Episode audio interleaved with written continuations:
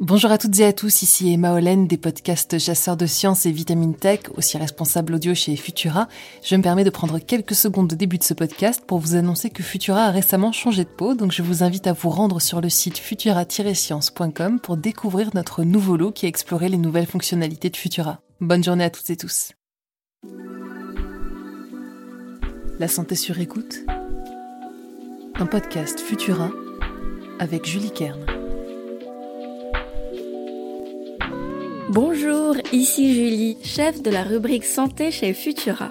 Bienvenue dans ce nouvel épisode de La santé sur écoute. C'est la rentrée et vous vous êtes peut-être fixé des objectifs sportifs. Pourquoi pas marcher les fameux 10 000 pas quotidiens nécessaires à notre santé?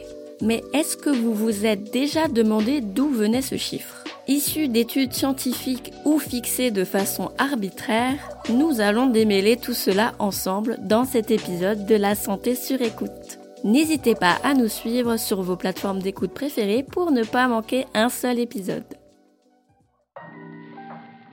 Quand on regarde les articles sur Internet sur ce sujet, ce serait l'OMS qui aurait mis en place l'objectif des 10 000 pas quotidiens pour garder la forme. Autant vous le dire, j'ai cherché longtemps sur leur site pour trouver l'origine de ce chiffre, sans succès. Si l'OMS est d'accord pour dire que la sédentarité est associée à des problèmes de santé et que la marche est un bon moyen de bouger facilement, elle n'a jamais établi la limite minimale de 10 000 pas par jour. 10 000 pas par jour, cela correspond à environ 6,5 km selon votre foulée. Ce n'est pas à la portée de tout le monde, aussi bien en termes de temps que de capacité physique. Pour une méta-analyse très relayée datant de septembre 2021, faire 10 000 pas par jour ou plus est même considéré comme une activité physique élevée. L'étude a été menée sur des personnes d'âge moyen entre 40 et 65 ans. Peut-être que cet objectif est donc plus facile à atteindre pour les auditeurs les plus jeunes qui nous écoutent. Toujours est-il que cette étude, menée auprès de 2000 personnes, montre que faire entre 7000 et 10 000 pas par jour suffit pour voir des effets positifs sur notre santé et plus précisément sur les maladies cardiovasculaires. Une étude plus récente de mars 2022 s'est posé la même question, mais en élargissant le champ à toutes les causes de mortalité. Marcher entre 6000 et 8000 pas par jour réduit le risque de mortalité pour les plus de 60 ans. C'est entre 8000 et 10 000 pas par jour pour les moins de 60 ans. On comprend déjà que la limite des 10 000 pas quotidiens est avant tout symbolique. Parce qu'une étude toute fraîche, parue le 12 septembre dernier, met le doigt sur un élément qu'on n'a pas encore évoqué, le rythme de marche. Les scientifiques ont suivi 78 500 participants équipés d'un tracker d'activité pendant près de 7 ans.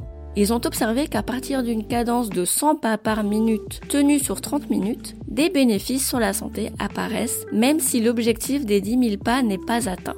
On ne va pas se mentir, marcher 10 000 pas tous les jours, c'est beaucoup. Les Français marchent environ 8 000 pas par jour, donc seule une minorité dépasse l'objectif artificiel des 10 000 pas quotidiens. De plus, faire une autre activité sportive que la marche compte aussi. Natation, basket, foot, tennis, vélo, toutes ces activités sportives sont à prendre en compte dans votre nombre de pas quotidiens. 65% des Français ont pratiqué au moins une activité physique en 2020, une année pourtant marquée par les confinements. Ainsi, si vous êtes déjà sportif et que la marche n'est pas votre tasse de thé, ce n'est pas la peine de culpabiliser si vous ne faites pas. En plus, 10 000 pas tous les jours. Néanmoins, la marche reste la forme d'activité physique la plus accessible aux personnes valides, quel que soit leur âge ou leurs conditions de revenus. C'est la solution la plus simple pour faire du bien à son corps, mais aussi à son mental, puisque la marche libère des endorphines qui diminuent le stress et l'anxiété. Cerise sur le gâteau, marcher dans la nature booste encore un peu plus tous ces effets positifs. Et c'est une excellente façon de garder sa santé sur écoute.